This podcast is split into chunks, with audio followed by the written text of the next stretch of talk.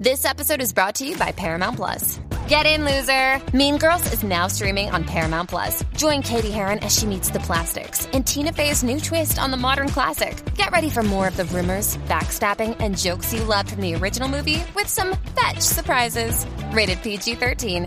Wear pink and head to ParamountPlus.com to try it free. Cubo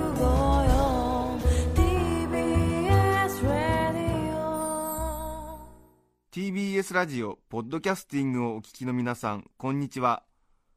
安住紳一郎の日曜天国アシスタントディレクターの中山一輝です。日天のポッドキャスティング今日は89回目です。日曜朝10時からの本放送と合わせてぜひお楽しみください。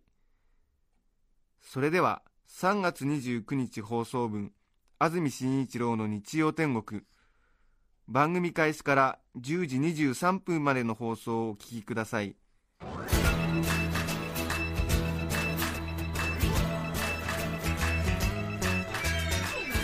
安住紳一郎の日曜天国。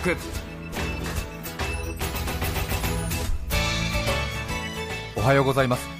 3月29日日曜日朝10時になりました。TBS アナウンサー安住紳一郎です。おはようございます。中澤由美子です。皆さんはどんな日曜日の朝をお迎えでしょうか？さて今朝は随分と冷え込んでいるところが多いようですね。寒かったですね朝はね。え本当です。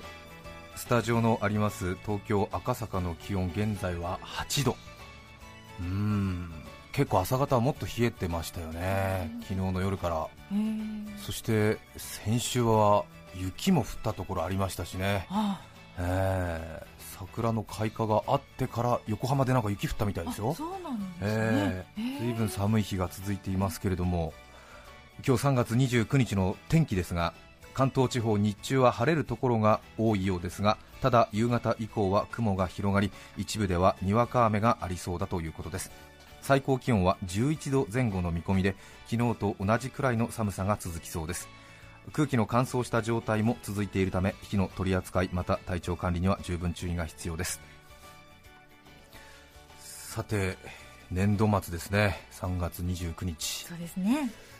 どうなんですかね。えっ、と4月1日の水曜日をもって年度替わりするところもやっぱり多いんですよねきっと。月火はまだまだ2008年度という風な暦で動いている人が多いんですかどうですか？うーんそうなんでしょうかねやっぱり。ええ。えーあとは月曜日を切りに変わるという、んそうですよね。ね手前どもはええ。ー、と4月1日を待たずはい。3月29日の日曜日ええ。それから明日の3月30日の月曜日をもってはい。年度をまたぐということになってるんですよね、そのために私は朝から大変な思いをしてしまったという。本当に。今朝は朝から大活躍で今間に合わないかと思いました。いえいえ。ええ。あのお聞きいただいている TBS ラジオは TBS テレビという会社と一緒になっておりまして私はテレビの方にもよく仕事をしているんですけれどもテレビの方がこの4月から大幅に番組を変更するということで、なんと7時台にもニュースをやるということで軒並み7時台に並んでいたバラエティ番組などなどがあらゆる曜日に散らばされてしまうという、ええ。そういうことになりまして、まあ、これは攻めの一手なんだそうですけれども、はい。そのためにその大変なそのプロジェクトを組んで今動いていてそのプロジェクトの一環の末端を担うべく朝から働いております。テレビご覧いただいた方はあんまりいらっしゃらないんじゃないかなと思うんですが朝からその大改編告知。そうですね PR PR 活動を私は、ええええ本当に末端なものですから。いやいやいや中心人物。中心人物というか そのえ顔ですからいね本当にえいえいえいえもうそれでつい先ほども関口宏さんのテレビの番組のエンディングに出てこうなりますみたいな説明をさせてもらってきたんですけれども。ね、54分ね。そうですよね。その説明が9時54分までやってましてですね。えええそこから、えー急いで、えーラジオの方に戻ってきたんですけれども意外に間に合うという、ね 各所ものすごく気を使ってくださって、やっ安住君9時54分までテレビに出ていただいていただいてとは言わない。9時54分までテレビに出てで10時からのラジオの生放送まあね、ちょっとね普通に考えてもちょっと若干ね、難しいかなという感じには、ええ。うん、思うんですけれども、はい。意外に悠々間に合ってしまって。軽く着替えも。はい。意外にスムースに移動できてびっくりしてしまってあまりにも余裕があったために先ほど着替えまでしました。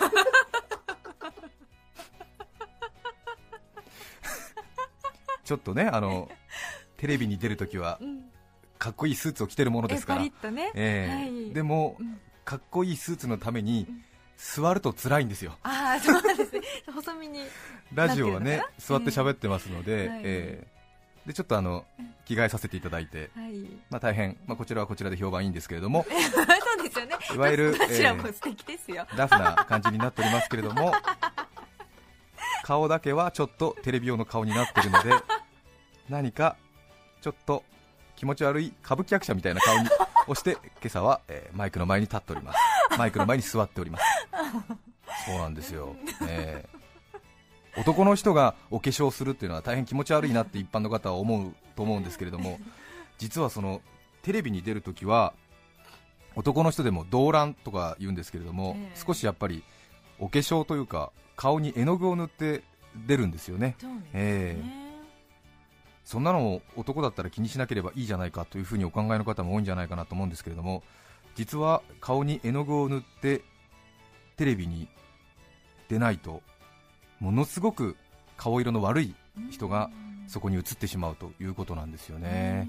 うん最近はねデジタルとかいろいろいいあのテレビになりましたんでちょっと情報は違うかもしれませんけれども大体テレビで表される映像のその鮮明度みたいのは人間の肉眼の大体昔ですねアナログ放送だったところは、えー肉眼の大体6割から7割ぐらいの鮮明度ということでちょうどなんとなくう目を細めて人間が見てるみたいなそういう鮮明度になるんでうんどうしてもやっぱりこう輪郭とかそういうものをはっきりさせるために顔に絵の具を塗って出る方が比較的メリハリがつくということなんですよね。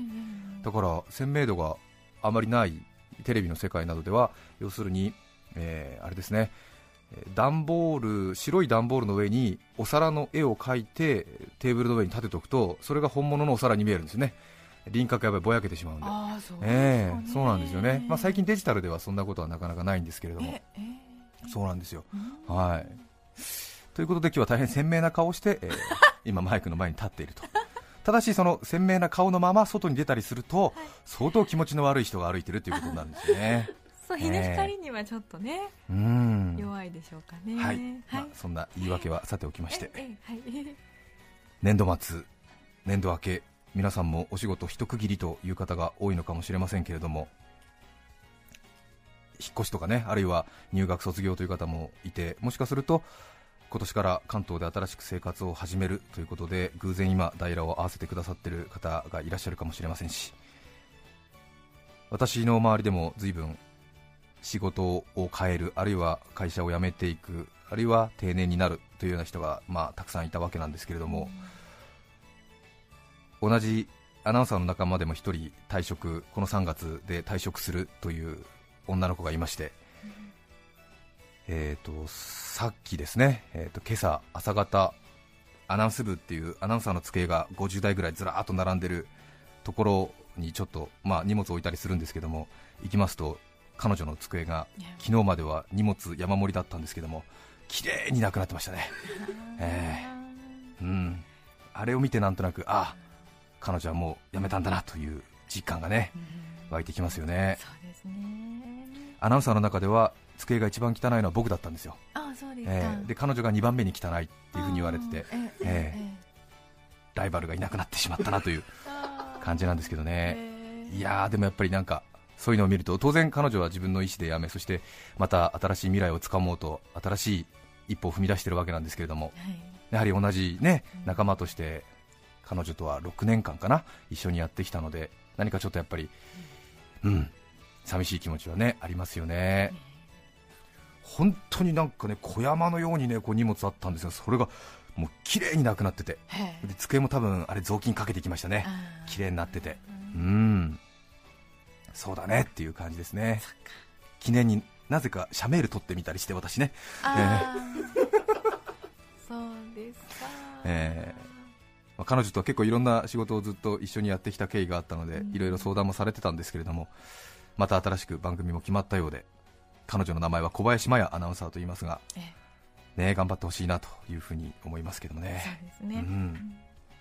ついでに荷物こんもりの自分の机の方に行ってみると、見慣れない荷物が一つあって、ちょうど白い紙袋に入って、んなんだこれはと思ったら、その辞めてくアナウンサーからの粗品おプレゼントはい。みたいのがあって、で、まあ、中には本とかいろいろ入ってたんですけれども、その封筒の外側に、安住さんのことを一番思っている後輩よりっていう、こうなんか書いてあって、なんだそういうことなのかみたいな、ええ。決して悪い気はしないよっていう、はあなんと思って、えやっぱりそうなんだみたいな、やっぱり慕ってくれてたんだねなんて思って、興奮すること30秒。ええでも横の机見ても左の机見ても右の机見ても同じ紙袋みたいな。あみんなに配ってるなみたいな。でもこんな熱いメッセージはないだろうなと思ってね。ええ安住さんのことを一番思っている後輩よりですよ、ですよ、ええ結構深いですよこれ、うん。いろんな風に取れるよ。いろんな風に取れますよこれね、うん。でちょっと隣のアナウンサーの紙袋を見たら 何々さんを一番信頼している後輩よりって書いてた。ええうん、そのなんか一番思っているとか信頼しているとかで左の人見ると一番尊敬しているとかなんかそれぞれこうなんか変えて、はい、えー、なんかこうなんていうのかな、えー、小学校のなんか表彰状みたいな、えーうん、なんかそういう、うん、なんかそういうあれですね。頑張りましたね。えー、そうですよね。はいはい、えー、えー、えー、えー、え。ーあの優劣がよくわからない。ない感じのええこうなんかユーモア賞とかハッピー賞とかええええそういう仲良し賞とかなんかそういう、うんん？どれが一番なのかなみたいな感じになってて、ええ。まあ心遣いですよね。まあ心遣いですけどね。ええ。えまあでもどれが一番なのかなっていうのはすごく気になりますよね。えそうですうねやっぱりね。うん。女性アナウンサーっていうのはやっぱり彩色兼備、まあ大したもんですよ、ええ。簡単に心許すと大やけどしますよ、ええ。あ男性側が？男性側がね、ええ。これラジオ聞いてる人も、それからテレビ見てる人も要注意ですよ、ええ。もしかして自分の方見てんじゃないかなと思ったって大間違いですから、ええ。トンボですよ、複眼ですよ、ええ。みんなの方見てんですから、上手に、ええ。大したもんですよ、やっぱりやめてね、自分でやっていこうっつうぐらいの器ですから、簡単に心許しちゃだめ、うん、そういうことですよね、うん、警戒せよと。警戒せよと、ええ。記念に取ったシャメルすぐ削除しました、ええ。ええ。あ俺も強くならんとダメだと、ええ。思い出思い出って言ってもダメだと、ええ。プッつってね、おーっつって、お前が頑張るなら俺も頑張るよっつって、ええ。そういうもんですよ、ええ。中澤さんもね、そうですよ、ええ。結構スタッフに結構いい顔してるの知ってんだから、ええ。いろいろね、気遣いだよね、そう、本当に気遣いだなと思いますけどもね。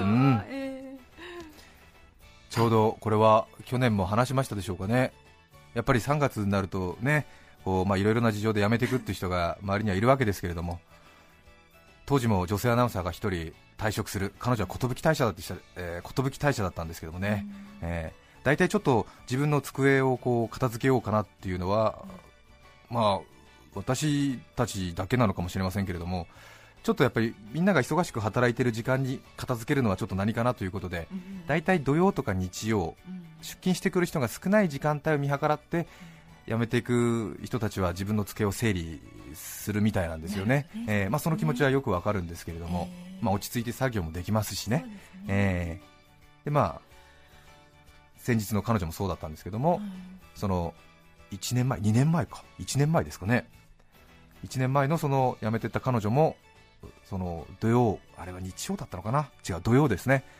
土曜日の深夜にこう机の後片付けをして段ボールに入れたりとかして、まあ、後片付けの準備をしてたんですよ、それで私、土曜、日曜の夜の仕事が多いものですから、はい。結構、そのアナウンス部という11階にあるところなんですけれども、そこにいることが多くて、それで先ほども話しましたけども、大体50人ぐらいが詰めてるような場所なのでこう机がこう50個、60個バーッと並んでてパソコンがあったりとかいろいろ本棚があったりして、ちょうど彼女と僕とは一番端と端だったので15メーターぐらい向こうにはい。後片付けをしている彼女がいて、えーで私が入ってきてはい。するとあそうだ彼女もう今月で辞めるんだと、で今後片付けしてるんだなと思ってもう夜11時過ぎですよね、はい。えーでまあ、ちょっとその作業を遠目に見ながら 愛おしい気持ち半分、はいうん、お疲れ様っていうような感じで眺めてたんですけれども、えちょっと あれですよ。彼女の会社員生活っていうのかな、はい。サラリーウーマン生活の最後に会う同僚っていうか、まあ、先輩というか、ーはい。上司に当たる俺。で多分彼女はこの後多分誰にも会う予定はなくて多分段ボールを抱えて家に帰るんだろうなっていう、そういうようなことで。それでやっぱり私的にはちょっと彼女の心に残る1ページを演出したいっていう気持ちになるよね。そうですよね。ええ。えなんか気の利く一言をさうん先輩として。先輩としてねええ。最後に会う同僚としてさ。そええ。うんそれでちょっと彼女の段ボールにこう荷物を詰めてるようなちょっと作業をチラチラチラチラ見ながらね、うんええ。こうなんかいいタイミングを見計らってね、うんええ。ですくっと立ち上がって、はい。とたったったっと歩み寄って、で君の決断は間違っていないと思うよみたいなそういうことを言えばいいのかなみたいな、はい。それとも僕は悔しいですみたいなことを言えばいいのかみたいな、えあー。えいろいろ考えて、えええでも自分は全然仕事手につかないみたいな、ええ。ああなんて言ったら彼女の記憶に残るかななんつって、ええ。どういう言葉かけたら喜ばれるんだろうなんて思いながら。でもちょっと待ってと思って日曜え失礼土曜日の深夜なんでちょっと私頭とかかきむしりながらこう仕事とかしてもう顔とか油ベタベタなんですよね。それでこうあまりね美しくないビジュアルで接しても印象にトゲが残るだろうと思ってあー。あ待て待てと思ってちょっと待って落ち着けと思って深呼吸深呼吸と思ってこれはまずはビジュアルの調整からだなと思ってで 彼女に声をかける前にトイレに行ってでちょっと顔とか直してね、はい。えーちょっとあの髪に水とかつけてで顔の油とか取って、はい。トイレットペーパーでゴシゴシしてガシガシガシガシガシガシってね。あんまりね、えーそれでよしと思ってでこういう言葉をかけるんだと思ってよしこれで行こうと思ってアナウンス部に戻ったら彼女もう帰ってた。しかも電気消して鍵まで閉めて帰ってた、あーそうなんだ。ええ。じゃあじゃああのいないタイミングにひっそりってわけじゃなくてえ安住さんの存在自体に気うんづいてなかったってこえっていうか別に何とも思ってなかったんだろうね、ええ。まあ多分ああ安住さん出てったなみたいと、あなあそうえーそういう感じなのかもしれませんけれども、えーこっちは顔の油取ってさ 決め台詞言う準備していって戻ったらさ電気全部消えてるわけ それでまさかと思ってまさか真っ暗にして泣いてるのかっていうね、えーああそれどうガチャガチャお鍵かかってるってあーっつって。でお俺は別に中に鍵を置いてるからインロックですよ、えーで守衛さん呼んで開けてもらってみたいな。あそこまで。えーそこまでですよ。彼女とはそれっきり、ええ面白い。彼女の記憶に私はどう残ってるのかねうん。分かりませんけれども、えー別れる人にはよく思われたい。うーん。そういう気持ちになりますね、えー。美しい女性は社会のインフラ。ね、えー。なるほど私の方はまだまだこちらの方でお世話になる予定でございます、はい。日曜天国もこの4月をもちまして5年目に突入ということでございます。今後ともどうぞごひいきによろしくお願いしたいなというふうに考えております、はい。どうぞよろしくお願いいたします。よろしくお願いいたします。さて今日のメッセージテーマはこちらです。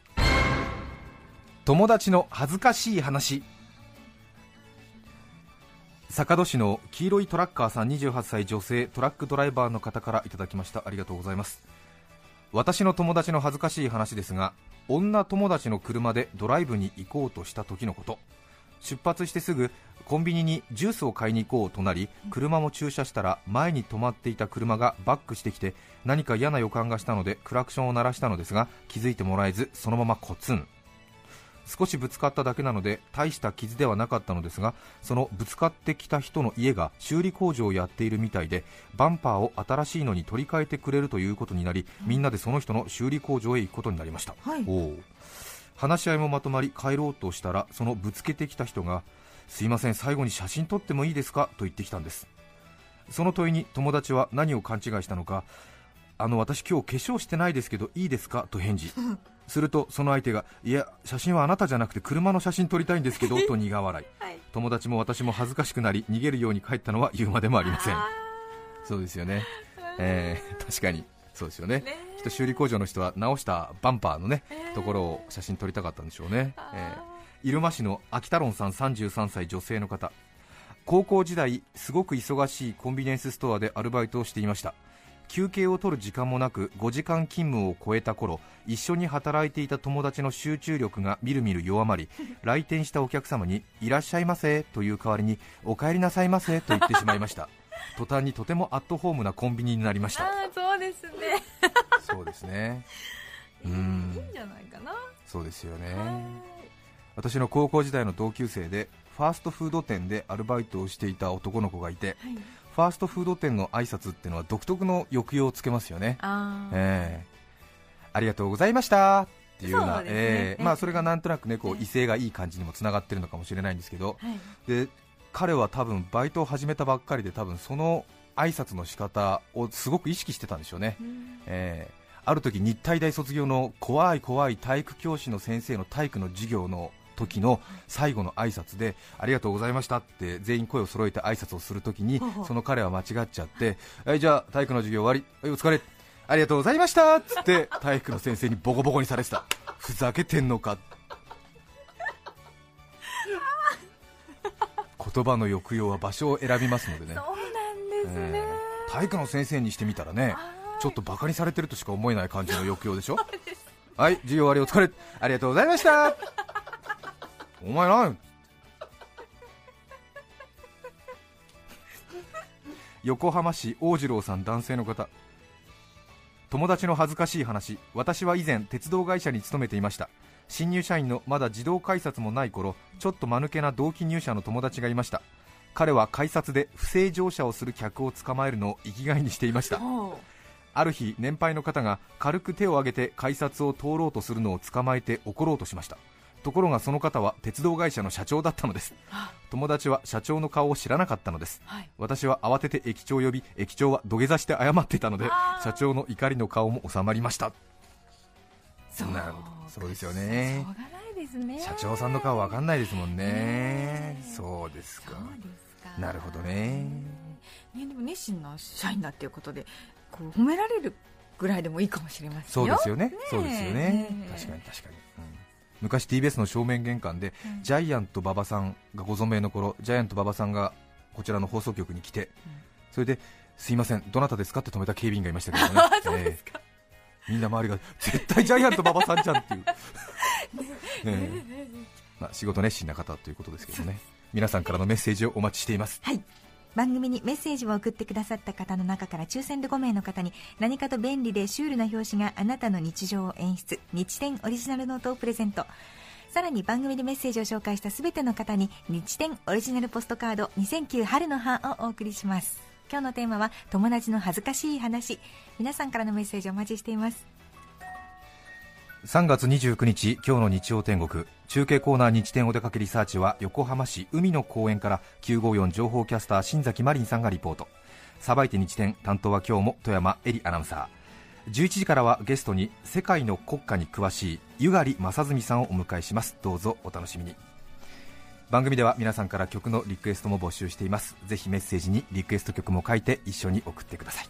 それでは今日の1曲目桜ママさんからのリクエスト電子レンジ勇気の歌。3月29日放送分安住紳一郎の日曜天国。10時23分までをお聞きいただきました。著作権の問題がありリクエスト曲は配信することができませんので今日はこの辺で失礼します。安住紳一郎の「ポッドキャスト天国」花は桜木男はいわきちょうどこの時期改変期。いつまでもあると思うなお金と番組。TBS ラジオ954